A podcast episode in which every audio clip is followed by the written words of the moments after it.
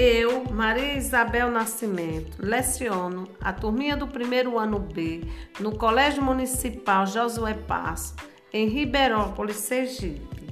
Minha ação sobre esse projeto foi análise da realidade ambiental na comunidade na qual a realidade ambiental na comunidade escolar está inserida, feita por meio de pesquisa de campo, entrevista e coletas de dados pelos próprios alunos com moradores do bairro.